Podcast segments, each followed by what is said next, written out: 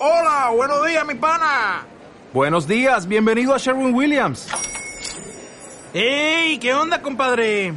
¿Qué onda? Ya tengo lista la pintura que ordenaste en el ProPlus app. Con más de 6.000 representantes en nuestras tiendas listos para atenderte en tu idioma y beneficios para contratistas que encontrarás en aliadopro.com. En Sherwin Williams somos el aliado del PRO.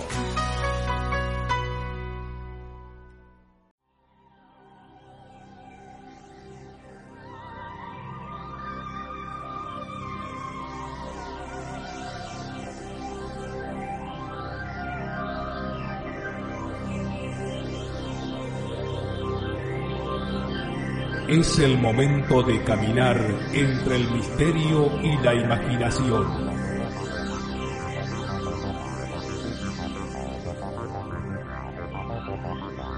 Es el momento de caminar al filo de la realidad. Conduce Gustavo Fernández.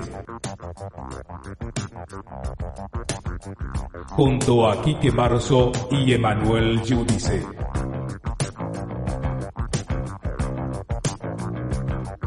Explorando los límites del conocimiento.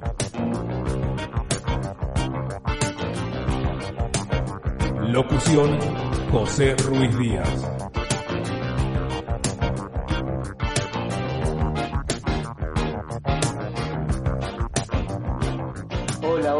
Gente linda, ¿cómo están ustedes? Soy Gustavo Fernández, esto es obviamente Al Filo de la Realidad, el espacio en el cual compartimos nuestro entusiasmo en ovnis, fenómenos parapsicológicos, conspiraciones, criptozoología, enigmas y misterios del ser humano y el universo que lo rodea. Siempre el aporte temático, colaborativo, técnico de Alberto Quique Marzo y Emanuel Giudice. Siempre en nuestro portal alfilodelarealidad.com, volcando también allí todo el resultado de nuestras reflexiones, nuestras investigaciones, esos ítems, anécdotas y pequeñas perlitas que vamos recogiendo por el camino de la vida. El saludo fraternal a todos los oyentes, los incondicionales de dos décadas atrás, los recién llegados, y espero encuentren aquí temas de interés para permanecer. A productores, responsables y oyentes de emisoras que retransmiten al filo de la realidad. Edenex, en España, igual que la Radio de la Historia y el Misterio, Omniradio de Corrientes, República Argentina, Radio Box de Texas, Estados Unidos. Y dispuestos entonces a avanzar, gracias, en primer lugar, quiero también agradecer, esto no, no es un tema menor, a, la gente que me responde y me escribe cálidamente porque, bueno, no, no es trabajo, es decir, pero el trabajo que he encarado realmente lo disfruto de ir respondiendo viejos comentarios personales de, de, de los oyentes en nuestro sitio en iVoox. recuerdan que hace un tiempo dije, no tiene mucho sentido estar ocupando media hora o más de programa eh, leyendo los comentarios de oyentes, respondiéndolos, no porque no sean importantes y no se merezcan eso, sino porque primero obligaba a una enojosa discriminación. ¿Qué comentario leo, quién no? Y para todo oyente, su comentario, su observación, su aporte, su crítica es importante. Entonces no puedo yo descalificarlo restando la importancia a uno para asignárselas a otros. En segundo lugar, que el tiempo limitado del programa también implicaba dejar muchísimos comentarios fuera. Y en tercer lugar, last but not least, habría dicho el ínclito Antonio Rivera, uno siempre está comentando comentarios, valga la redundancia, del último programa o anteúltimo, y alguien entra y deja un comentario en el programa 14 y va quedando atrás, porque uno está remitiéndose a lo que conversamos una semana atrás. ¿Se entiende? Entonces hubo un día que dije, ay, esperen que me ponga incómodo, porque, y debe ser así porque se disfruta hacer este podcast.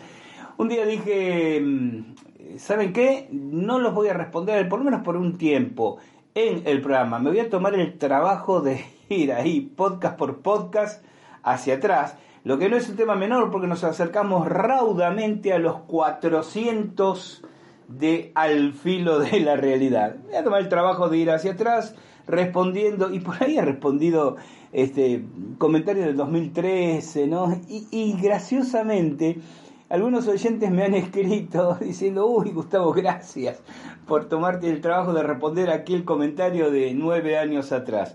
Este, y ¿saben qué? Pone sobre la mesa nuevos temas y, esa sorpresa de, del oyente o la oyente que dice, no, yo pensé que mi comentario había quedado olvidado. Man, gente que ni recordaba que lo había hecho y estamos reinstalándolos y, y dispara nuevas preguntas y nuevas sugerencias. Es un feedback muy, muy interesante. Siempre es un feedback interesante reversionar el, pasado, así sea el propio, ¿no? Y eso me pasó en estos días. Este podcast iba a ser de esta ocasión sobre otro tema, parte de las investigaciones que llevé adelante, de las investigaciones, de las reflexiones, de las miradas, ¿no? El término in, investigación suena como jojo, muy rimbombante generalmente en Islas Canarias, ¿no? en Tenerife.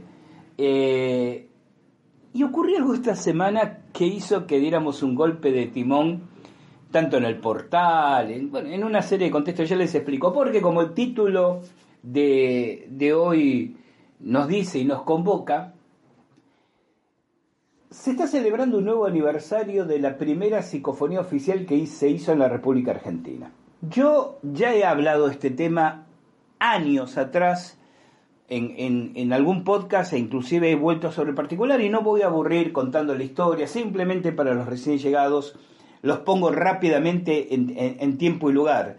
1990, cementerio municipal de la ciudad de Santa Fe, aquí en Argentina. Santa Fe es una ciudad que se encuentra uh, enfrente, diríamos, río Paraná de por medio, con la ciudad de Paraná, justamente, que es la ciudad donde yo vivo.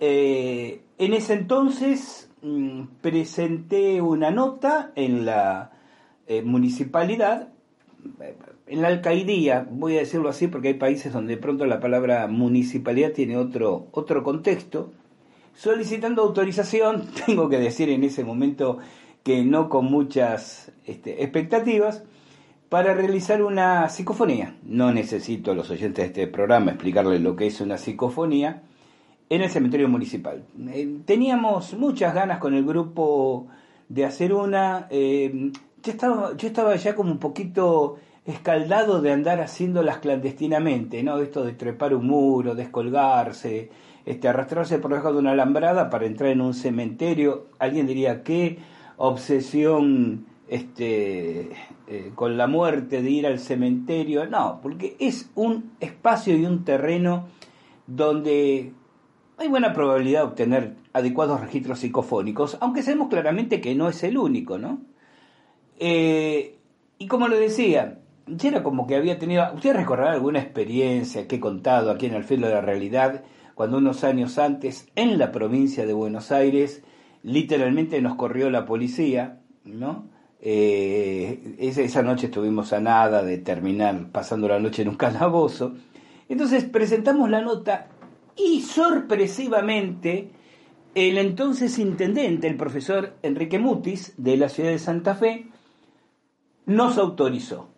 Y fue así la primera psicofonía oficial, es decir, con autorización oficial, en la República Argentina. Que además de, nuestro grupo y de los equipos que llevamos, contó con el acompañamiento de personal policial y municipal, tanto para garantizar nuestra seguridad como para ser veedores de que se hiciera con el respeto que, la ocasión merecía. ¿no? Y como les decía hace un par de minutos, yo recordaba claramente que esto había sido en el año 1990, pero si ustedes me apuraban y me decían, Gustavo, ¿en qué fecha? No sé, tendría que empezar a revisar viejas notas porque no me acuerdo en qué fecha.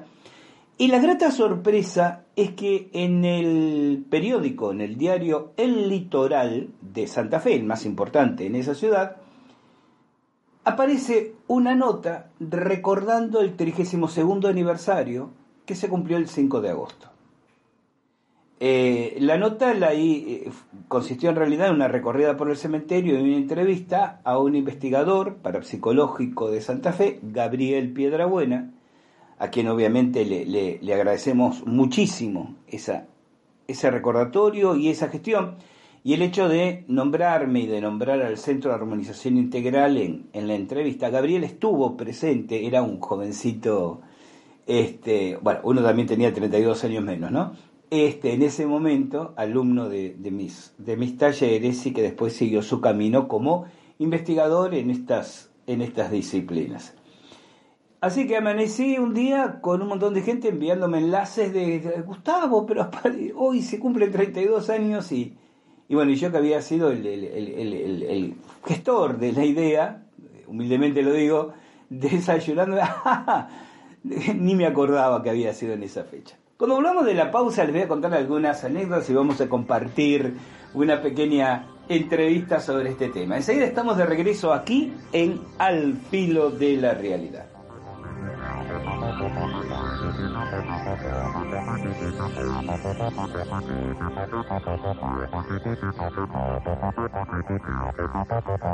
Al fondo de.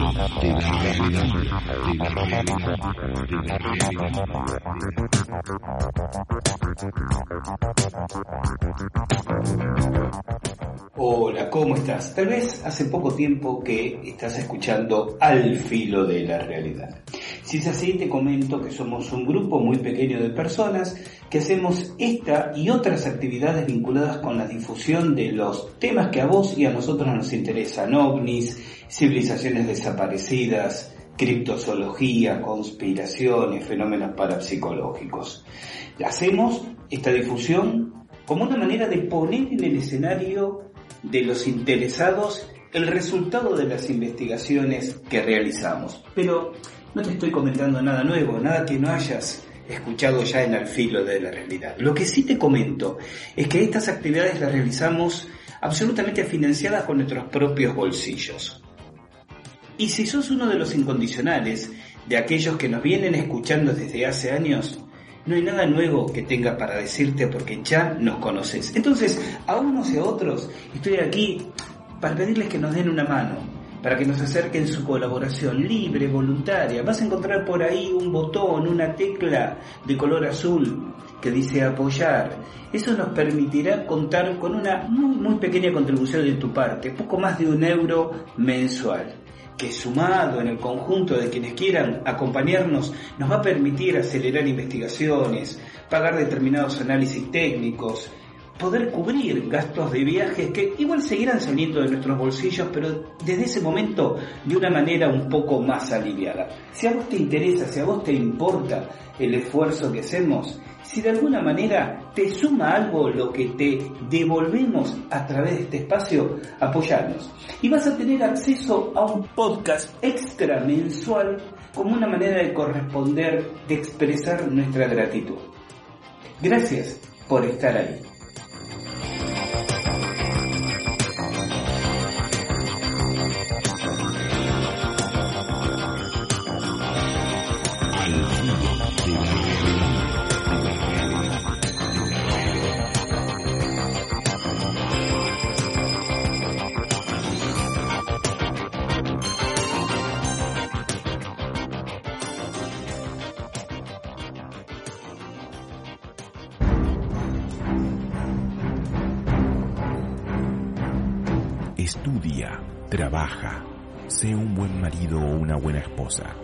Lleva a tus hijos a la escuela. Sé un buen padre. Y por sobre todas las cosas, no cuestiones nada.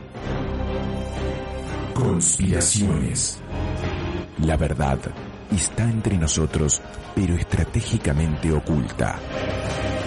Conspiraciones. ¿Quiénes son los titiriteros que manejan los hilos de nuestro entramado social? Conspiraciones en Al filo de la realidad.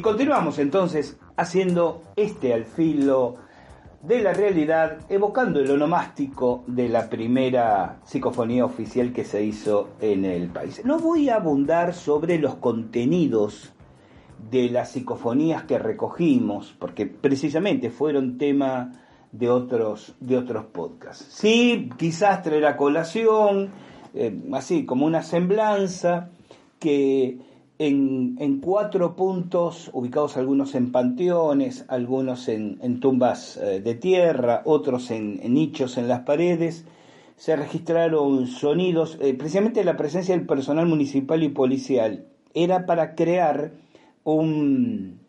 Habíamos actuado con, con este criterio, ¿no? Es decir, eh, había empleados municipales y un policía que nos acompañaba, estaba con nosotros y otros se habían dispuesto a cierta distancia, observando, tomando nota y asegurándose que no hubiera ningún chusco, ningún gracioso, ningún idiota que, que se colara para hacer una broma, eh, que no apareciera ningún episódico ladrón de cementerios. Vieron que algunos entran en los cementerios para robar el bronce de los exvotos, de las cruces, de las lápidas, ¿no? Eh, es decir, para brindar seguridad física y también un marco de eh, control eh, del, del, experimento.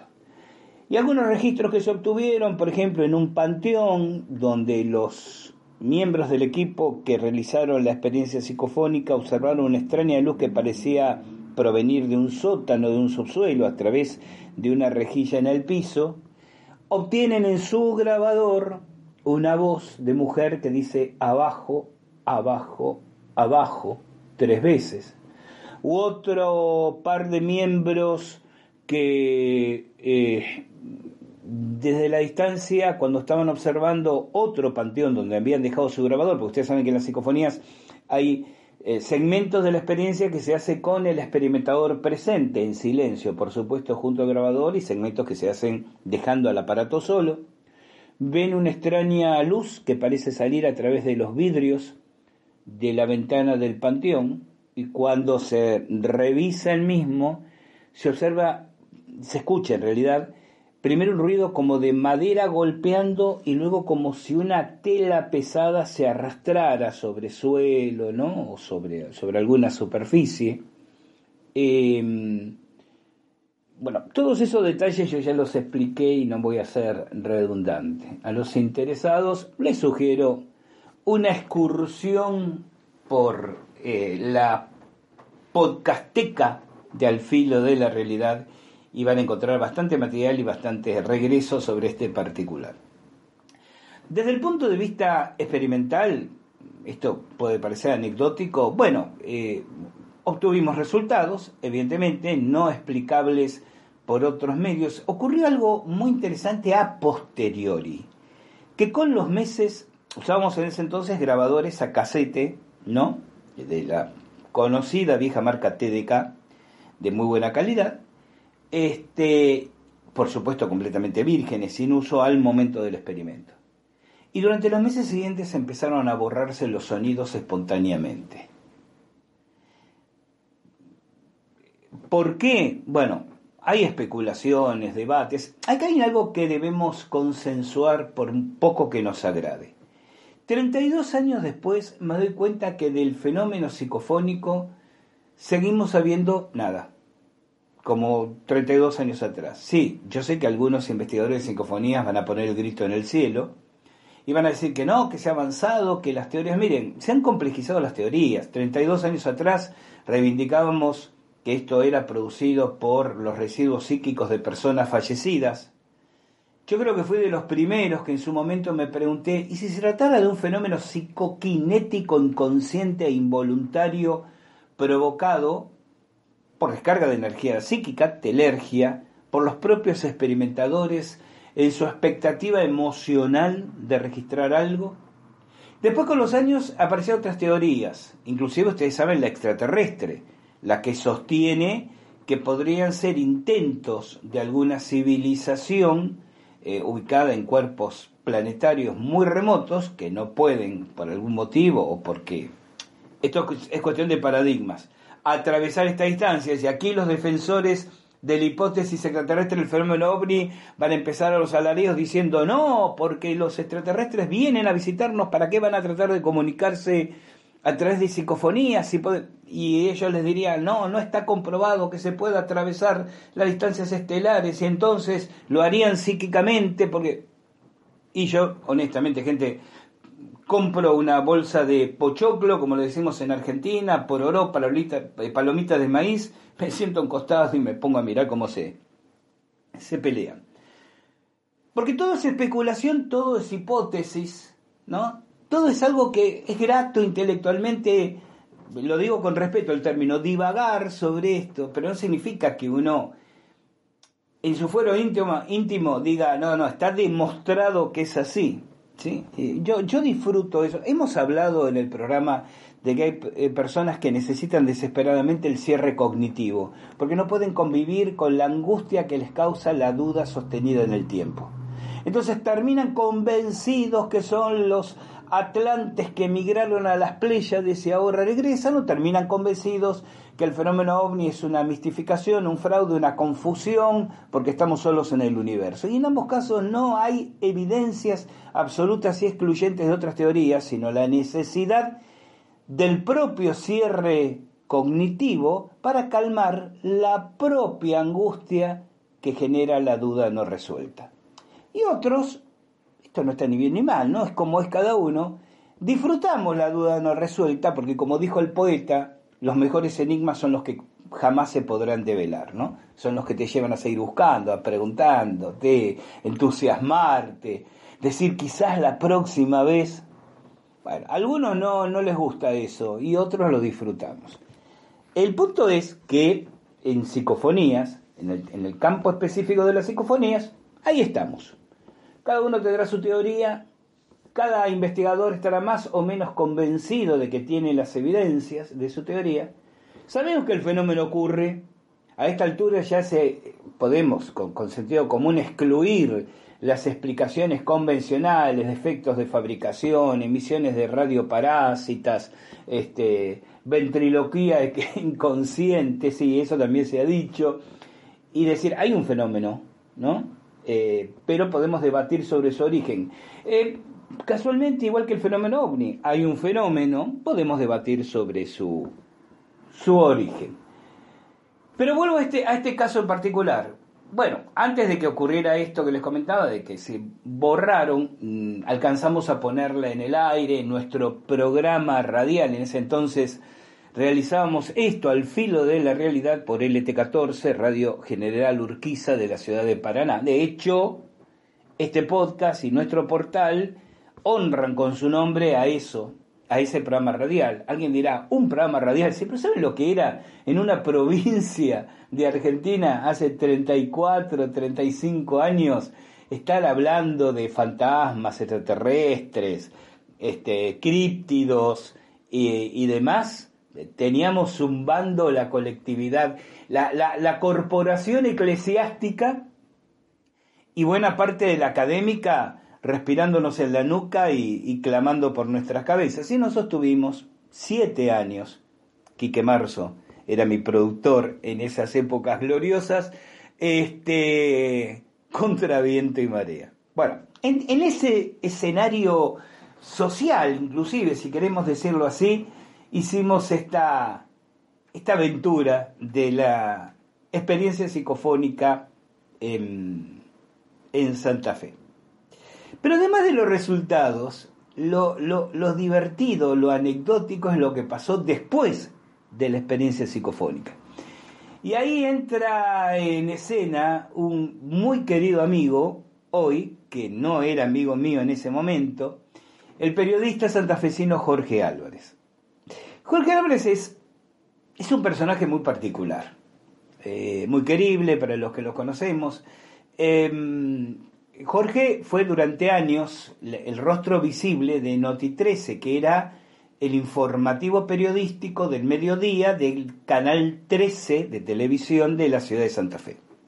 En épocas en que no había cable o el cable recién empezaba y era muy restringido y de pésima calidad, los noticieros televisivos, especialmente el del mediodía, eran masivamente convocantes. Hoy la gente tiene 185 opciones de canales y 45 plataformas y si no las redes. Pero en ese entonces, los que tenemos unos años y los recordamos, la expectativa en todas las ciudades, en los pueblos, en los países giraba alrededor de la televisión abierta, especialmente los informativos. Y Jorge Álvarez eh, tenía una trayectoria y era. Pero además, Jorge conducía un programa de televisión, en ese entonces salía en esos canales abiertos, hoy en día se puede ver en algunas señales de cable y sobre todo se puede en YouTube, que se llama La Tierra y su gente. Porque Jorge es un excelente documentalista y es un tipo que con su equipo, fundamentalmente su esposa, un par de hijos, algún amigo, se ha ido a los lugares más insólitos del planeta a grabar documentales que reíte de la National Geographic. Por ejemplo, tengo muy presente cuando en los 80, yo esto lo, lo, lo, vi unos años después que lo hizo, ¿no? Para la Tierra y su gente, se fue a Vietnam a filmar in situ las galerías subterráneas de los Vietcong para, o sea, estamos hablando de una, un emprendimiento, un grupo de gauchos con dos dólares en el bolsillo, dos cámaras y mucho entusiasmo, de una ciudad pequeña, de una provincia pequeña, de, un país, este, hay, hay, una broma de Les ¿no? Este, París es el cerebro del mundo, eh, Roma es el corazón del mundo y Buenos Aires es el... Y cambiemos de tema. sí, el culo del mundo. Bueno, este... Es decir, no era una gran cadena que enviaba a su equipo de productores con un presupuesto. Tres tipos que subían un avión, se iban a Vietnam, y estoy hablando de los 80, que no es lo mismo que ir ahora, este, a filmar para hacer una... Bueno, ese es Jorge Álvarez. Entonces, yo lo conocí a Jorge Álvarez en razón de haber aparecido en, una localidad cercana a Santa Fe unas barcas presuntamente de aterrizaje de, ovni. Eh, a Jorge le hablan de mí, me contactan, me pide que vaya a hacer una observación in situ. Y bueno, y ahí ocurre todo esto que voy a contar ahora y que en los años se fue transformando en una, en una verdadera amistad. El tema es que después de, de, la psicofonía, y inclusive después de haber entregado a la municipalidad los, el informe con los resultados y las copias psicofónicas, que ignoro si le prestaron atención, fue archivo, estarán arrumbadas en algún lugar, se destruyeron o algún funcionario se las llevó a la casa. Eh, la noticia llegó a Canal 13 y, me contactó eh, Jorge eh, y decidimos hacer un par de programas, un par de notas en su programa, en realidad, en el noticiero. Ya después fui muchas veces a la Tierra y su gente invitado para hablar de estos temas, ¿no? Pero esto fue en el noticiero del mediodía. Y la anécdota que quería contar ha llegado aquí y alguien dirá, bueno, Gustavo, pero ocupaste este podcast para hacer nostalgia noventosa. Y sí, vieron, cuando uno ya es un viejo choto, tiene estos momentos que junta a su alrededor a sus nietos, son ustedes, y empieza, ah, cuando yo estuve en la guerra, recuerdo que eh, caemos en eso. Algo así es esto, ¿no? Bueno, el tema es que hicimos dos entrevistas, una entrevista donde explicábamos, paseamos por el cementerio, yo explicaba lo que era una psicofonía, ¿no? etcétera, etcétera, etcétera. Y quedaba la nota pendiente prometiendo para el, al día siguiente poner en el aire en el noticiero la psicofonía. Ese día, porque me, llamaban del canal, me lo contaban, tenía gente amiga en Santa Fe que me llamaba por teléfono, me lo contaba. Ese día, es decir, la tarde de ese día, creo que fue el, el, 9, creo que el 9 o el 10 de, de agosto del 90, Y la mañana del otro día hubo una aluvión de llamadas al canal para que prohibieran la salida de las emisiones, porque eso iba a traer al demonio sobre esa... Miren, ubíquense un poco en la mentalidad de la época, ¿no? El iba a traer al demonio sobre la ciudad de Santa Fe. Eh, inclusive hubo curas de parroquias. Yo soy el padre fulano y no quiero quejarme por... Y hordas de evangelistas especialmente en los barrios periféricos de la ciudad de Santa Fe, recorriendo las barriadas, diciéndole a la gente, conocidos, tocando el timbre de la cuñada de la conocida que tenían en la iglesia, no vean mañana Noti 13 porque el diablo va a entrar a sus casas. Y alguien dirá, ¿esto ocurrió qué? ¿En tiempos de la Inquisición? No, 1990. En términos históricos, acá la vuelta. Debo decir, sin embargo, para mérito de la gente de Santa Fe, que en primer lugar honrar al canal, que no se dio a la presión, le dijeron, Jorge, vos querés adelante hacerlo, hacelo, y se pusieron en el aire las grabaciones. Y para mérito de la gente de Santa Fe decía que registró la más alta audiencia, un pico de rating, que no habían tenido desde el 83 en que Argentina volvió, salió de la dictadura militar, volvió a la democracia y en todo ese momento la efervescencia política se reflejaba mucho en los noticieros. Yo les voy a compartir, ya casi finalizando el programa de hoy, una nota que muy pocas horas antes de estar grabando este podcast, acaba de hacerme Jorge Álvarez, que actualmente integra con un grupo de amigos el panel de un programa radial en, una radio de, Santa Fe con su programa dominguero Asado Monumental, donde tratan distintos temas políticos, deportivos y estos temas de a los que es el tan afecto. él hace una un comentario y recordamos un poco esto y luego lo puede su inquietud periodística y me arrastra a hablar de otros temas ustedes, oyentes míos, ya deben estar un poco hartos de escucharme hablar, ¿no? Los tallos, bueno. Eh, yo, yo quiero contar una, una pequeña anécdota dentro de la anécdota. Hace unos días estaba charlando por privado con Emanuel, con Emanuel dice y pensando ideas para próximos podcasts, le digo, voy a, pues, ahora en, tres días eh, parto de viaje hacia Colombia y aprovecho para enviar un, enorme abrazo a, toda la gente querida de Colombia con la que me voy a reunir para hacer actividades. Y entonces, organizando ideas, eh, me dice Emma, Emma le decimos los amigos, Emanuel, ¿no? Me dice Emma, ah, pero si te van a hacer algunas entrevistas, estaría bueno grabarlas para hacer podcast. Y yo le digo, no, Emma, vamos a dejar de transformar entrevistas en podcast porque estoy aburriendo a la audiencia. O sea, pónganse la mano en el corazón. Eh, en, los últimos qué par de meses eh, me han dicho distintas entrevistas y claro, uno dice, bueno, ¿saben qué? Vamos a grabar el audio de la entrevista, apertura, cierra, cierre, tenemos un podcast. Pero me estoy dando cuenta de que me estoy reiterando mucho en los temas. Estamos hablando casi todas las entrevistas de los mismos temas y especialmente en los últimos meses una y otra vez. Está bien, yo comprendo, es lo que le interesa que me entrevista, ¿no? Pero volvemos sobre los tallos, volvemos sobre los tallos. Ojo, no estoy diciendo que en próximos podcasts un servidor, Gustavo Fernández, no vuelva a hablar de los tallos. derecho que me reservo per secula seculorum.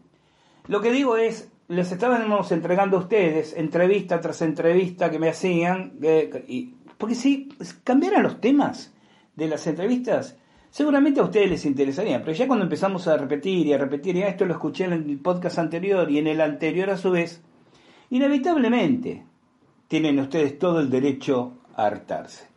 Y entonces le decía a Emma, mm, voy a dejar por unos meses salvo que sea un tema muy original, ¿no? que se salga de la tónica habitual, de transformar entrevistas en podcast. Lo digo y a los tres días estamos haciendo esto, ¿no? Donde voy a compartir una entrevista como parte de este podcast. Pero que tiene un valor, eh, no quiero ser exagerado, pero tiene un valor histórico. Es decir, ahí aparece Jorge Álvarez 32 años después, este, recordando anécdotas de aquella ocasión. Hay una anécdota, me muerdo la lengua, les aseguro, ¿eh? Me, eh, ah, me muerdo la lengua para no para conservar la discreción y el, y el, y el anonimato que nos comprometimos con, con Jorge. Ah, a ver cómo lo pongo para no herir susceptibilidades. Cuando termina ese segundo programa, en que pusimos al aire los sonidos, Jorge hace un comentario, escuchen ustedes en, en la entrevista, ¿no? Y yo como que le doy pie y siento del otro lado a mi querido amigo diciendo, ay Gustavo, que no se te escape la lengua. Cuando termina ese segundo programa donde pusimos al aire los sonidos, le avisan de la producción que tenía un llamado telefónico y le dicen, es la doctora fulana de tal.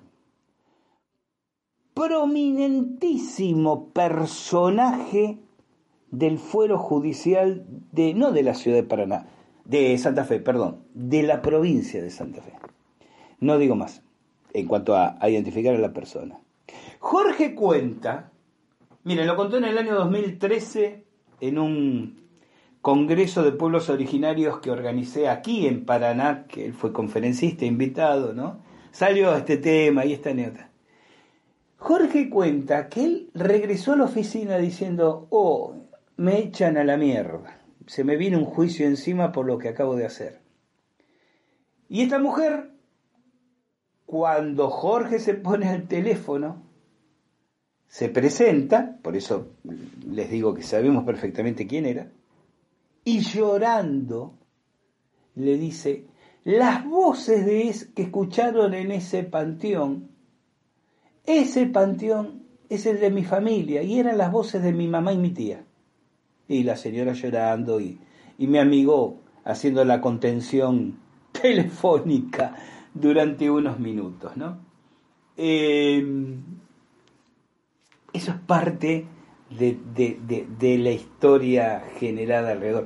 A mí me, siempre me, quedó, me quedó esta sensación de vivir como en, casi como en dos esferas mundanas, ¿no? Una todavía retrógrada, conservadora. Vamos a hablar de vida después de la muerte. No, porque el demonio se va a manifestar por esas cosas este, que están ustedes haciendo. Y el de una mirada quizás más, no sé si decir más cosmopolita, más, eh, más actualizada, más liberal, en términos este, intelectivos, de investiguemos todos con apertura, sin, sin prejuicios, sin cuestionamiento, e inclusive permitámonos investigar el tema de vida después de la muerte. Eh, a mí eh, quiero señalar esto, ¿no? Una de las más que críticas, porque algunas fueron agresiones, ustedes piensen que cuando hacíamos este experimento, simultáneamente teníamos nuestro programa radial al filo de la realidad en la ciudad de Paraná. Y la emisora, una emisora de amplitud modulada, tiene, tiene obviamente ahora, lo tenía en ese entonces, un rango de cobertura enorme, es decir, abarca cinco provincias de la República Argentina. Y miren que la República Argentina es grande, ¿eh? Entonces, teníamos oyentes, no solo de la ciudad, obviamente, teníamos muchos oyentes de otras provincias, de otras ciudades. Y el domingo posterior a la, a la emisión de estos de estas psicofonías en la televisión abierta, que en un punto también me pregunto si hasta eso no fue medio pionero, ¿no? Eh, hubo algunas personas que llamaron a, al programa radial eh, molestas o enojadas por la experiencia que habíamos hecho diciendo que le faltábamos el respeto a los muertos y a sus deudos. Esta es una frase que va a ocupar ahora mi último par de minutos de reflexiones, ¿no? Porque es una frase común. Cuando vas a un cementerio a hacer una psicofonía o cuando planteas la inquietud de ir a un cementerio a hacer una psicofonía, los negadores, los escépticos, los ultraconservadores, los puritanos, los, los este, chupacirios, te dicen, no, porque es una falta de respeto a los muertos y a, y a sus familias. Y podemos caer en el error. Yo a mi gente, a mi grupo, cuando esto pasaba, recuerdo muy bien que le llamaba la atención sobre ese punto como voy a hacerlo ahora. Porque podemos caer en el error de decir, y sí, es verdad, che, no nos estamos pasando un poco de mano, no, no, no estamos exagerando, no es una falta de respeto. Y de forma iconoclasta yo voy a plantear esta pregunta. ¿Por qué es una falta de respeto a los muertos y a la familia investigar si hay una vida después de la muerte? Falta de respeto sería reírme del dolor de otra persona. Falta de respeto es que yo me pusiera a bailar sobre la tumba de una persona. Falta de respeto sería que defecara o meara sobre la tumba de una persona, a ver si soy suficientemente claro. Falta de respeto es que eh, decida remover, eh, si fuera, tuviera esa función, ¿no? Este, qué sé yo, eh, política o pública, remover un cementerio y viniera con un excavador y levantara tumba, hueso mezclado con restos de, de, ataúd y lápida y lo tirara en un relleno. Eso sí, claro, sería falta de respeto. Pero no seamos hipócritas y no seamos tilingos. ¿Es falta de respeto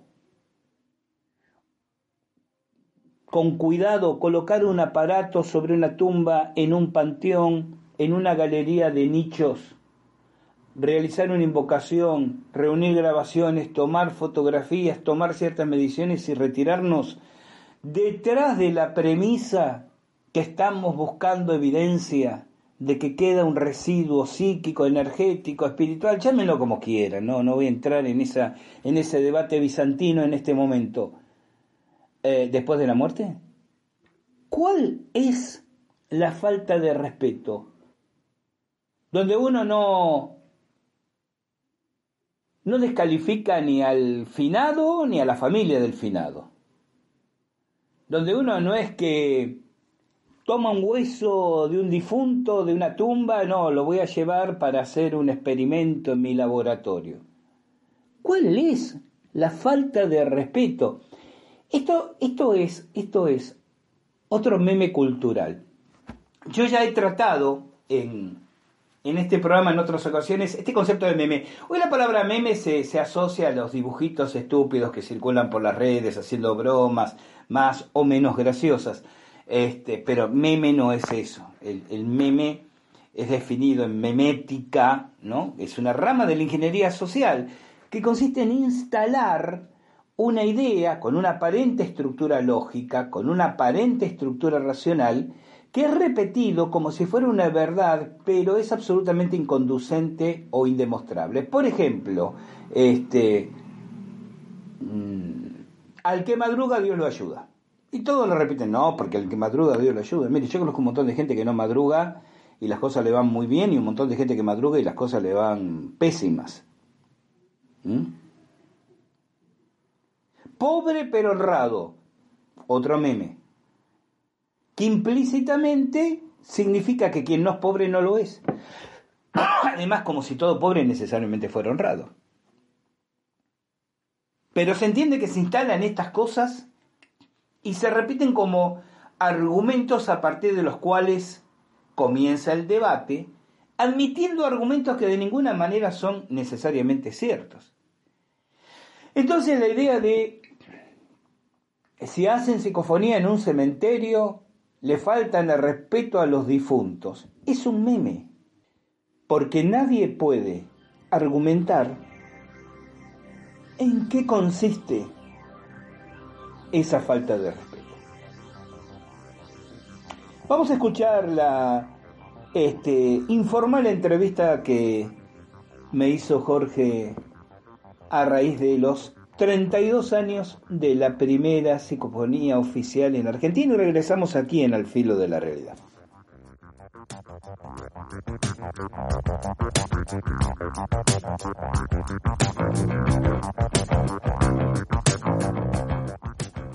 Una nota del litoral del periodista Luciano Andreichuk causó un revuelo, tuvo mucha repercusión y tiene que ver con algo que se hizo en el cementerio municipal de Santa Fe hace casi 30 años. Y yo fui partícipe de una parte de la nota contando una anécdota que había ocurrido cuando trabajaba en Canal 13 en el noticiero. Y entrevisté justamente a raíz de lo que sucedió en el cementerio a uno de los investigadores más serios que tiene Santa Fe de estos fenómenos extraños, fenómenos misteriosos, un tanto misteriosos, el fenómeno ovni y una serie de cuestiones que requieren, primero que nada, gente inteligente, gente seria y gente que estudie en profundidad las cuestiones. Me refiero a Gustavo Fernández, un querido amigo, investigador, a quien justamente lo convoqué, Gustavo, entre otras cosas, un día para que viéramos unas marcas de supuesto platillo volador en la costa santafesina. Buen día, Gustavo, ¿cómo te va? Buen día, querido Jorge, ¿cómo estás vos? Un saludo enorme para vos, para la gente de la mesa y para toda la audiencia. ¿Recordás aquella nota de aquel momento donde se hizo esa investigación que ahora Luciano Andreichuk vuelve a poner en el tapete? Que tiene que... fue una sorpresa muy agradable para, para mí, porque realmente uno recuerda que la experiencia en el cementerio, esta experiencia de psicofonía, le contamos quizás a la gente que no conoce el tema en detalle, que se llama psicofonía, a una rama de la investigación parapsicológica que consiste en grabar sonidos en lugares o aparentemente producidos eh, por entidades no físicas. Hay un gran debate que han pasado más de 30 años y no ha cambiado nada el debate sobre si se trata del espíritu de personas fallecidas, si es un efecto inconsciente que provocan los mismos operadores, eh, operadores, si es algún tipo de, de fenómeno de inteligencias provenientes de otro plano. Bueno, esa discusión es muy, es muy densa para un domingo a la mañana, ¿no? Pero el tema es que, eh, obviamente yo recordaba que esto era del 90, y si no fuera por la agradable sorpresa de que me comentaran esta noticia del litoral, tendría que haber revisado en mis notas cuál había sido la, la fecha con, exactitud, ¿no?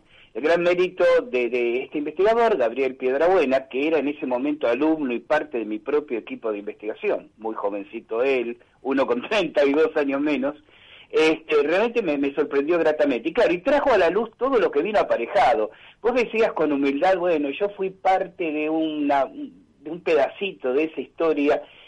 Y yo pensaba en la entrevista de hoy, Jorge, y digo, va a ser la primera oportunidad que tengo, no que Jorge me entreviste, sino también de volverle a ver algunas preguntas. ¿Vos te acordás del revuelo que se armó a partir de las notas que hicimos en Canal 13 sobre esa experiencia?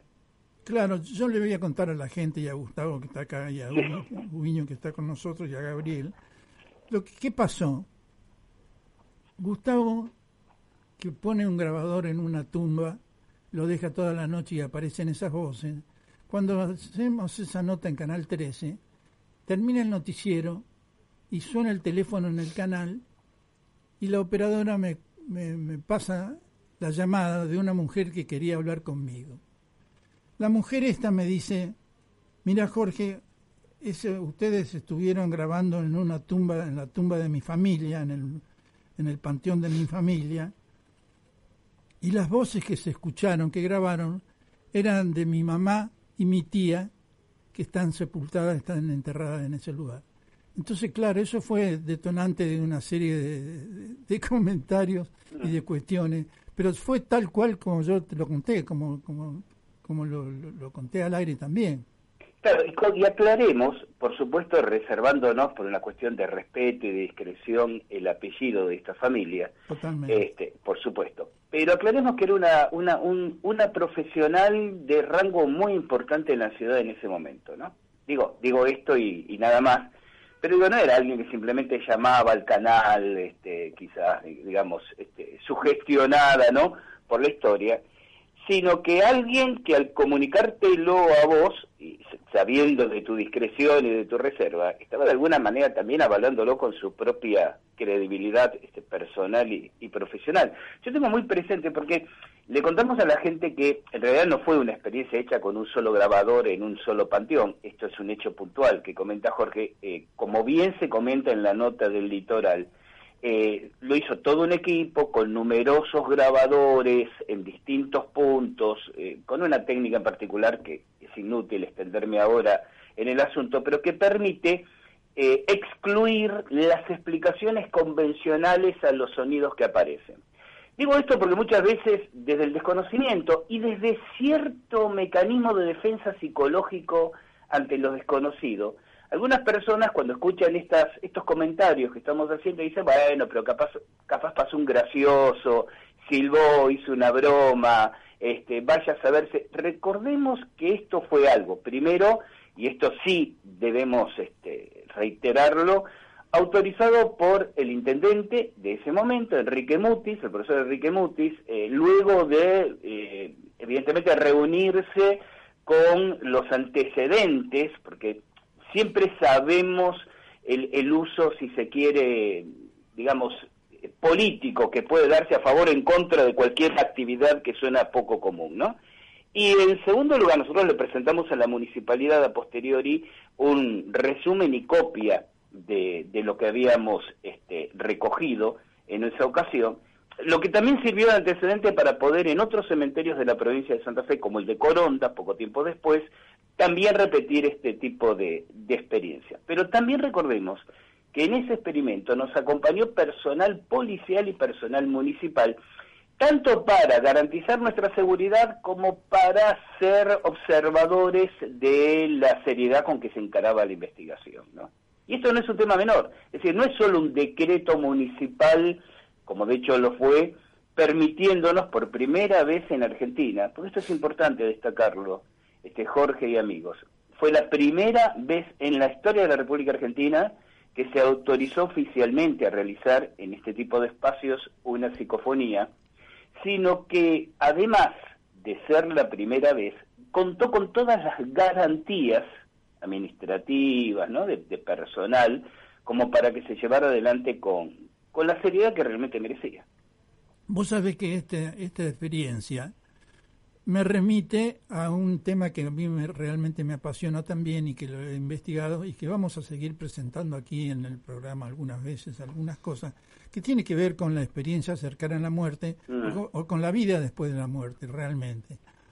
Es decir, a vos te, te, trae esto, este, este, esta experiencia, algo que tenga que ver con la vida después de la muerte.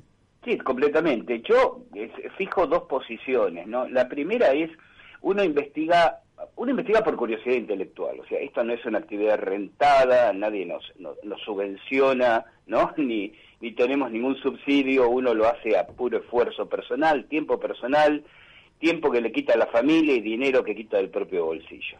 Esto es lo primero que debo aclarar. Y uno va llegando a conclusiones, conclusiones. En realidad va mejorando la calidad de las preguntas que hace. Devuelve en conferencias, en artículos, en libros, en entrevistas como esta el resultado de lo que uno investiga, pero realmente si, si el público le presta atención, no lo considera interesante, una tontería, es un problema de los demás, uno investiga para uno. Y para formarse una opinión, yo cada vez estoy más convencido, y eso no es cuestión de creencia, estoy cada vez más convencido de la supervivencia a la muerte física. Y cada vez me llama más la atención, tengo mi propia mirada sobre eso, ¿no? Cómo la comunidad científica como, como organismo académico, no digo como individuo, porque uno habla con científicos y te, café de por medio te dicen, es un tema interesantísimo, yo trato de investigar algo, voy a ver si puedo leer pero la comunidad académica, eh, la resistencia que tiene a mm, jugarse quizás por un poco de hipocresía, ¿no? El, el nombre, diríamos así, en estas investigaciones. Y algo que yo dije en tu programa en una ocasión, Jorge, yo dije, si la vida, la vida, es el campo de estudio de las ciencias naturales, la vida después de la vida, aceptando que la hay, también debería ser campo de estudio de las ciencias naturales. El, ministro religioso, el cura, el, el pastor, pueden hacer una lectura moral sobre ese tema, pero las evidencias, inclusive demostrar este, eh, con evidencias experimentalmente si no existiera. O sea, la investigación objetiva, ¿no? Vamos a investigar a ver qué encontramos. Debería reclamar la atención de la comunidad científica. ¿Saben por qué? Porque el hambre mundial es un problema que aqueja a millones de personas. Las desigualdades sociales afecta, afecta a centenares de millones de personas. Pero morir morimos todos. Es un tema que nos afecta absolutamente a todos. Entonces, resolver este intríngulis, digo, mientras quede en manos de lo religioso, y digo con todo el respeto de los religiosos, ¿no? Pero mientras el, el, creer o no creer quede en manos de los religiosos, la humanidad va a seguir teniendo miedo a lo desconocido. Y aquí hay que dar un paso adelante y hay que hacer investigaciones que permitan decir, sí, realmente algo sobrevive a la muerte o saben qué, aparentemente no sobrevive nada. Mis conclusiones y mis investigaciones, sin aburrir demasiado, es que algo de la conciencia individual sobrevive a la muerte física. Bueno, lo mismo pasa con la comunidad científica, con el fenómeno extraterrestre, Gustavo. Fíjate que los círculos de cosecha, que es lo más impresionante que yo he visto con el tema de la comunicación extraterrestre, la comunidad científica no se quiere abocar al estudio y la investigación y es realmente fascinante esa cuestión. Los círculos de cosecha, búsquenlo en Google, el que no lo sabe, el que no conoce, y se va a quedar, se va a caer de culo realmente. Y vos sabés la cantidad, no, no, no, no, obviamente no voy a hacer números ni nombres, pero la cantidad de científicos que a título individual nos consultan por estos temas. Claro, cuando uno le dicen, bueno, ¿qué tal si nos sentamos públicamente en una conferencia, en un simposio, en un congreso? No, porque tengo el puesto académico, porque tal editorial me está por editar tal libro, porque la sociedad científica en la, a la que pertenezco me van a llamar la atención. Somos muy rehenes del qué dirán, y los científicos son humanos, ¿no? Y tienen también todas esas pequeñas debilidades. Pero la contundencia científica de estos fenómenos, lo extraterrestre, lo interdimensional, si me permitís decirlo así, lo que sobrevive a la muerte es irrebatible para cualquiera que lo investigue. A ver, lo pongo en estos términos. No conozco a nadie que haya investigado el tema de la vida después de la muerte, pero investigado, no, no leído, no, no, no simplemente este, informarse por, no sé, por, por, por internet, no, por Google, que haya investigado, que no esté convencido o sospeche fuertemente que realmente algo, algo existe. Quien niega es aquel que presupone que es una tontería perder el tiempo en esto. Estuviste de viaje por Ecuador, por Colombia. ¿Qué andas buscando en las cuevas esas que estuviste? Sí, estuve en abril de este año. Por ahora me voy a Colombia dentro de tres días, pero a hacer otras investigaciones el próximo miércoles. Estuve en, abril en Ecuador en la famosa Cueva de los Tallos. Eso es todo un, un, tema como para ocupar todo un programa, porque básicamente es un sistema de galerías subterráneas donde se afirma habría existido una especie de biblioteca de las civilizaciones desaparecidas del planeta. Y encontramos cosas muy interesantes. Yo creo que el fenómeno ahí en realidad es espiritual, es, si se quiere, eh, parapsicológico, en el sentido más estricto, y me ratifica, y esta es un poco la conclusión, de que hay lugares en el planeta donde el velo entre distintos planos se desgarra o se corre. Una cueva de muy difícil acceso, primero porque está en territorio de los yuaras, los, los, conocidos jíbaros, hay que llegar con toda una serie de precauciones y demás, de una exigencia física, el acceso al lugar este, bastante extrema, y para comenzar tenés que descender por una chimenea haciendo rapel de 65 metros de profundidad mm. y luego estuvimos tres días en el interior de las galerías, pero una experiencia... No apto para claustrofóbico, ¿no? Eh, vos sabés que no, vos sabés que no, porque son tan inmensas las cuevas. No, pero la chimenea, te digo, esa que bajás por la, especie de chimenea, ¿es angosto? No apto, no apto para quien tenga vértigo sería quizás eh, porque la chimenea no es una chimenea a ver como la de las viviendas. No no no se llama chimenea pues sabés no pero es un ducto vertical de unos 30 metros de diámetro, digo, no hay un tema ah, claro, me siento pasando por el canal uterino. No, no, no, Ahora, para, para quien tenga vértigo, eh, no sería un paseo dominical recomendable. ¿Y cómo es pasar los días abajo, debajo tierra, no? Vos sabés que esa es, es, una pregunta muy atinada, porque si vos me decís qué fue más intenso, si el esfuerzo físico o el esfuerzo psicológico, yo te firmo el esfuerzo psicológico. El físico, o un calor de esos que en plena selva amazónica, ¿no? Que das cuatro pasos y, vas escupiendo los pulmones en, un terreno este, lodoso que te enterras hasta la rodilla, siempre con un ojo en las víboras, viste, en los escorpiones. Bien, pero abajo el, el, tema dominante es que la cueva se llama Los Tallos porque tiene un tipo de pájaro que recibe el nombre de tallo, precisamente, por eso el nombre de la cueva. Es un ave de unos 80, 90 centímetros de envergadura, de punta de punta ala, ciego, viven siempre en las cuevas, eh, cuya naturaleza es gritar, no, no, no, no trinar, ¿no? gritar las 24 horas del día. Oh. Entonces vos estás tres días con una eh, algarabía monstruosa que vos decís, ¿cómo voy a dormir unas horas? Bueno, después el cansancio te vence y te dormís igual, ¿no? pero es permanentemente, imagínate ese griterío de miles y miles de estos pájaros haciendo eco dentro de una caverna. Llega un punto en que realmente vos decís, con todo respeto lo voy a decir en latín antiguo, me quiero ir a la mierda porque te, taladra la cabeza, ¿no? Es un tema de resistencia psicológica. Pero no, no llega un punto pasando los días que ya te acostumbras y haces una, un tipo de audición selectiva, ya, ¿no? tuvimos 15 días abajo, tuvimos 3 días porque la, complicación para bajar y subir es tal que vos no podés bajar y subir, bajar y subir. ¿Me explico? Descendés y además son 3 kilómetros 800 de galerías hasta ahora exploradas, se sabe que hay más. Entonces vos tenés que bajar y quedarte ahí. Pero en tres días, no sé qué podría haber pasado en una semana. En tres días no te acostumbras. No, te acostumbras. Bien, ¿y qué se, qué se encontró además de estas aves ahí? Ahí existe una serie de, eh, a ver, características, quiero, quiero ser prudente con el término, características del lugar evidentemente artificiales. Ahora, ¿quién, cuándo y por qué? Eso es especulación.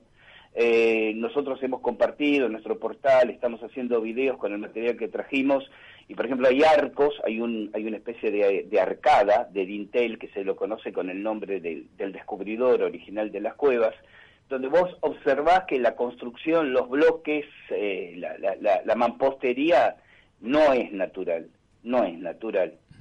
Eh, encontramos, bueno, en realidad se había encontrado antes, nosotros hicimos un pequeño descubrimiento por encima, pero voy a contar una experiencia personal eh, al final. Un, un altar, de hecho, arqueológicamente está marcado el lugar como un altar, hecho también, no se sabe por quién ni cuándo, se han encontrado restos de ofrendas, de cerámica y demás, en el único punto, que es otra chimenea, donde entra eh, a una cierta hora un rayo de luz solar directamente hacia abajo que impacta precisamente en el altar este. Y desde ese altar, saliendo en determinada dirección, eh, líneas de, energía eh, fácilmente comprobables radiestésicamente.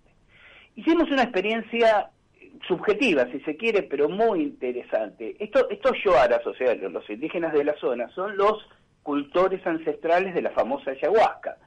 Algo que está de moda ahora y, descuidadamente de moda, pero que ahí tiene todavía el, el, respeto y el ritual al central, ¿no? Es una liana de, la selva que se hierve con otra plantita y se obtiene un líquido que se bebe y que es un, alucinógeno sagrado, ¿no? Entonces, cualquiera ha escuchado hablar de esta ceremonia de ayahuasca.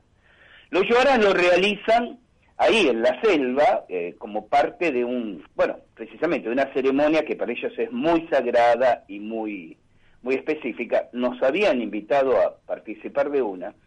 Y cuando tomamos contacto con la comunidad indígena, yo de cara dura digo, hago una contrapropuesta Pido permiso para realizar la ceremonia, pero no ahí en la selva, sino en la caverna, allá abajo.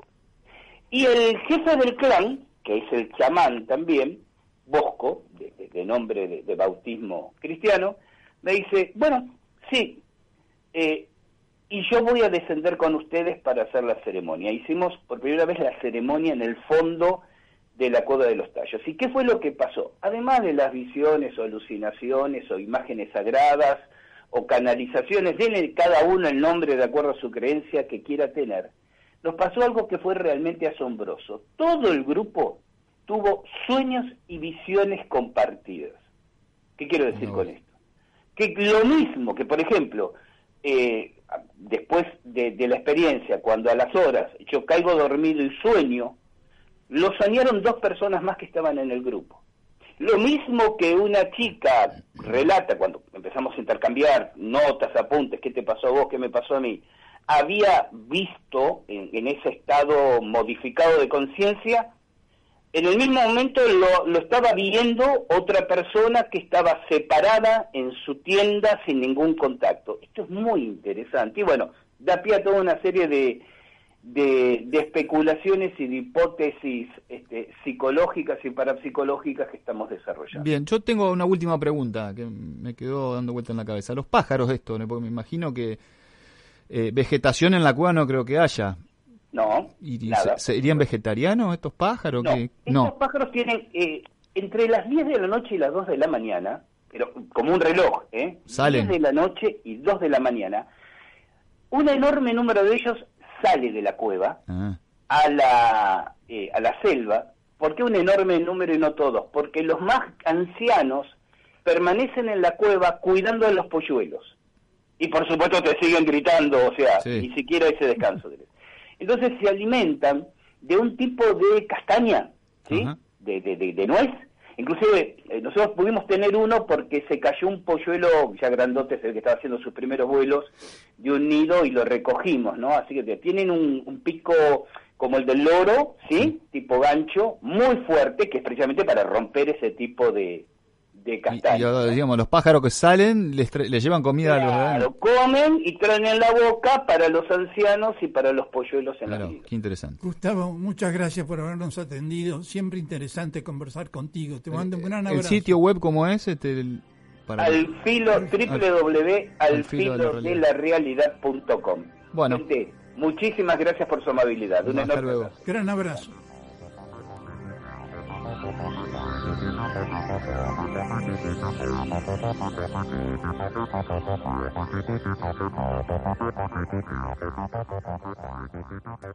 Y bien, aquí estamos de regreso. quien avisa no es traidor, les dije. La idea era hablar de, de sinfonías. Realmente me hubiera gustado profundizar estas anécdotas que les acabo de compartir y por eso esta introducción, porque claro, Jorge y su equipo inevitablemente derivaron a un tratamiento ya sabemos que breve y superficial, pero para el público quizás útil igual sobre el tema de la cueva de los tallos, etcétera, etcétera. Pero la ocasión, la ocasión era esta entonces. Gabriel Piedrabuena, el, investigador que, con tan buena memoria, él, él, me decía en un WhatsApp, eh, Gustavo, lo hice porque siempre esto ha sido referente para mí y ha sido de alguna manera un, codo, ¿no? Un, antes y un después, una bisagra en, su vida, cuando menos investigativa, ¿no? Eh, y uno que tiene esto, yo lo, decía en alguna ocasión, eh, alguien me preguntaba, porque claro, cuando, cuando salen estas notas, le hacen una entrevista a Jorge, cuenta el tema de la señora que lo llama, aparece otro artículo más. Entonces esto inevitablemente lleva a que uno replique en las redes, comparte esos enlaces, ¿no? Eh, y alguien me preguntaba, pero Gustavo, ¿cómo te podés haber olvidado de la fecha? Pero, eh, ¿conservaste los cassettes? No, la verdad que no. Soy sincero, si alguien me dice, ¿y dónde están las cintas? Le dije, se fueron borrando a los meses. Y 32 años, gente una vida con muchas, muchos cambios personales, mudanzas, viajes y una actitud que no digo que esté bien o mal, pero es la mía. Mis investigaciones me sirven para formar ideas, consolidar em, eh, hipótesis o modificarlas o cambiarlas y sigo adelante. Eh, no quiero ser em, poco educado, pero lo, he dicho más de una vez, eh, no me importa mucho lo que piensen los demás de lo que yo hago. Bueno, Gustavo, pero vos haces podcast, videos, notas para los demás. ¿Por qué lo haces? Para compartir, porque no soy un egoísta intelectual. Yo hago esto por curiosidad intelectual. Ustedes saben, no por dinero. Lo digo en un momento de la entrevista, ¿verdad? No me da plata, nadie nos subvenciona. Todo esto sale del esfuerzo, del tiempo propio y del bolsillo de uno porque como actividad económica, laboral, profesional, tengo mis talleres, mis cursos, pero podría dedicarme a ello y no dedicarme a esto, ¿no? Entonces, esto lo, lo hago como lo hacen todos, no, no, no, no me estoy arrogando ningún, ninguna excepción, como lo hacen todos los investigadores ufológicos, parapsicológicos. La gente, eh, no toda, ¿no? Pero mucha gente, mucha gente es jodida. Realmente, es más, mucha gente es muy hijo de puta. ¿Por qué? Porque se burlan de los investigadores, los miran como diciendo, nada, está loco, o lo que quiere fama, o hace eso por, por dinero, como si el investigar diera dinero. Hay que ser imbécil realmente para creer que, que la investigación da algún tipo de dinero. Si yo quisiera generar dinero por el dinero en sí, me, me habría dedicado a los negocios o me habría hecho, qué sé yo, no sé, artista de varieté. Pero hay gente que tiene esa mirada, ¿no? Este, ¿no? O, peor aún, ¿no? Eh, estos idiotas que pierden el tiempo con esas estupideces. Y esos idiotas están ocupando su tiempo, tiempo de sus familias. Hay familias que apoyan y acompañan y que dicen, bueno, eh, Juancito trabaja de lunes a viernes y el fin de semana próximo, que podría quedarse descansando en casa, no, se va a ir a cagarse de frío al medio de la nada para hacer una investigación ufológica o parapsicológica. Y bueno, mi amor, ve, yo me quedo con los chicos y tú hazla. O sea, ahí hay una familia también a la que agradecer, ¿no? Y dinero que ese Juancito, o Carlitos o Pablito dice, bueno, voy a ver si este mes ocupo, porque no somos todos hijos de JP Morgan, ¿eh? que no sabemos qué hacer con nuestras fortunas si nos volcamos a esto. No, no, no se trata que me enoje, no se trata de decir qué manga de basura que es esa gente que en realidad sirve para fortalecer la postura de lo que piensen de lo que hago, nada. Este, en Argentina lo decimos en, en latín antiguo, ¿no? Me chupo un huevo. Eh, y si uno lo comparte, lo comparte en podcast, lo comparte en artículos, lo comparte, es precisamente como dije antes, porque uno no es egoísta intelectualmente hablando y dice, bueno, a ver, encontré esto, pienso esto, acá lo tienen. Pero uno no es deudor de la mirada de la gente. A ver, según lo que la gente diga, cuántos likes tenga, cuántos comentarios positivos o negativos, es lo próximo que voy a investigar, lo próximo que voy a escribir, lo próximo que voy a grabar. Entonces, en ese deambular, de acuerdo a lo que uno siente y gusta y le entusiasma, gana adhesiones y ganar personas que con todo el derecho te dicen, no, no me interesa esta persona, cómo investiga, lo que dice, cómo lo plantea, listo, doy vuelta a la página y dedico mi tiempo y mi atención a, a otro difusor o a otro investigador. Pero en lo personal, yo soy muy minimalista, yo lo he comentado alguna vez. Tengo en este momento una biblioteca, la estoy mirando aquí a mi derecha, que tendrá ¿qué? 1500 volúmenes, 1300, no, lo, no los he contado. Pero debe ser la cuarta biblioteca que monto en mi vida. Y las otras, Gustavo, las otras las vendí, las regalé, eh, en, en, qué sé yo, en algunas historias personales fueron quedando junto con las historias personales y, y hay, colegas que en cambio son posesivos y verdaderos acumuladores. Y lo mismo con los archivos, ¿no? Tengo aquellas notas que tomé en el campo cuando investigué el caso tal, amarillenta, si uno dice, ¿qué, qué, qué recuerdo arqueológico? Y me mira y me dice, Gustavo, ¿y vos tenés el...? No, no, ya está. ¿Por qué? Porque ya contribuyó a formar mis ideas, a construir mi argumento. En este momento, claro, alguien puede decir, bueno, Gustavo, pero qué sé yo, si no tienes los, los cassettes, qué sé yo si es verdad, lo puedes estar inventando. Y entonces yo les diré, en latín antiguo, me chupa un huevo. Porque como pienso, como enfoco lo que sigo haciendo, como trabajo en el terreno, como reflexiono frente a mis alumnos, es la consecuencia de todo ese camino donde esos episodios fueron importantísimos en un momento. Vivencialmente, claro que sí, ¿no? En primer lugar, vivencialmente, reflexivamente, em, sirvieron para orientar mis especulaciones a partir de los hechos que observaba, que registrábamos, de las notas y de los, los pareceres comparados con, con mis amigos y hermanos de ruta más que compañeros de investigación. Pero se transforman en anécdotas que necesitan un viejo colaborador que aparece 30 años después para recordarnos con esa exactitud la fecha y esta mirada de Gustavo, es tiempo que recuerdes también para la gente esas, esas anécdotas.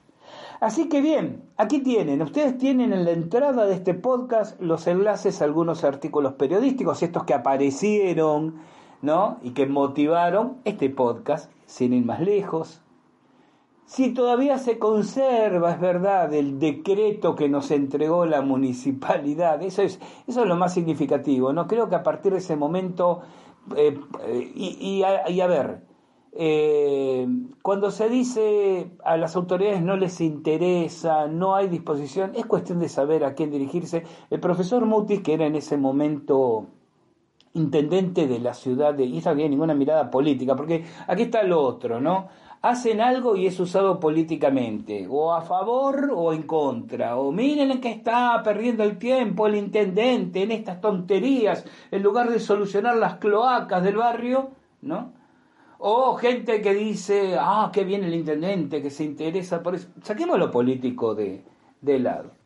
Mutis era un, un, profesor, un, un, tipo sumamente culto, sumamente formado, por eso digo, más allá de ideologías políticas, que se tomó el tiempo de informarse y tuvo la cabeza lo suficientemente abierta y cierta parte anatómica bien puesta para como intendente decir, ¿saben qué? Realmente esto es interesante, muy bien, firmo el decreto y vayan adelante.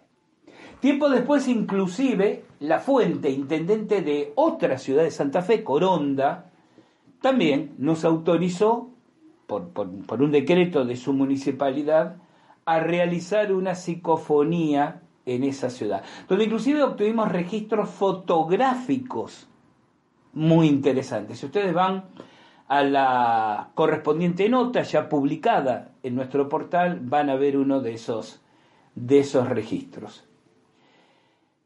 Y me pregunto por qué otros investigadores de Argentina, que inclusive continúan y perseveran en la línea de las psicofonías y demás, no trabajan de, forma similar, pudiendo eh, invocar estas historias, estas anécdotas, como antecedentes para solicitar nuevas autorizaciones, porque también esto hay que instalarlo. Si se sumaran investigaciones psicofónicas en particular o parapsicológicas en general, con la autorización de espacios públicos, gracias a directivas de las autoridades pertinentes, la respetabilidad y credibilidad pública que tendrían estas disciplinas mejoraría. Estaría bueno sumar entonces una cosa con otra.